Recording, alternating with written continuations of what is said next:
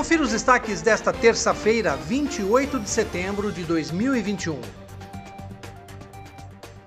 A Câmara Municipal de Piracicaba rejeitou ontem o projeto de lei complementar 9/2021, que traria novos valores para a coleta e remoção do lixo no município para se adequar ao sistema tributário e às alterações da Lei de Saneamento Básico. De autoria do Executivo, o projeto de lei complementar não recebeu a quantidade de votos necessários para aprovação. Foram 12 votos favoráveis e 9 contrários, e com isso ele foi rejeitado em primeira discussão por não obter os 3 quintos dos membros do Legislativos que seriam necessários, pelo menos 14 votos favoráveis para aprovação da propositura.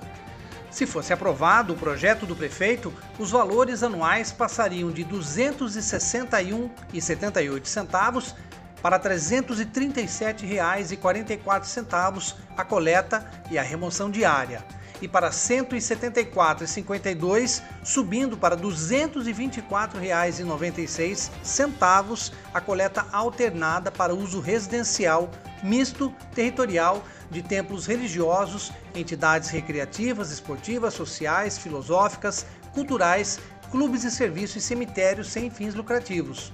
Além disso, as cobranças anuais para usos comercial e industrial passariam de R$ 523,55 para R$ 674,88 na coleta e na remoção do lixo diário e de R$ 349,03 para 449 reais a coleta e remoção de lixo alternada.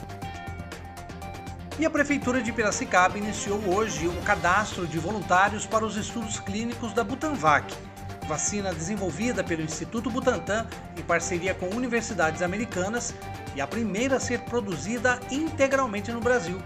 Os candidatos que atenderem aos requisitos poderão se inscrever até amanhã, quarta-feira, dia 29. Para se inscrever, é preciso ter mais de 18 anos, não ter sido vacinado nem contraído a Covid-19, não ser alérgico a ovos ou frango e grávidas, além de lactantes, não podem participar desse projeto. Quem estiver dentro dos pré-requisitos deve dirigir-se ao CRAB do SECAP, que fica na Alameda Melvin Jones, número 91, no SECAP, das 8h30 às 16h30. Acompanhe os nossos podcasts pela Rádio Kawai, disponíveis no Facebook, Instagram e no Spotify.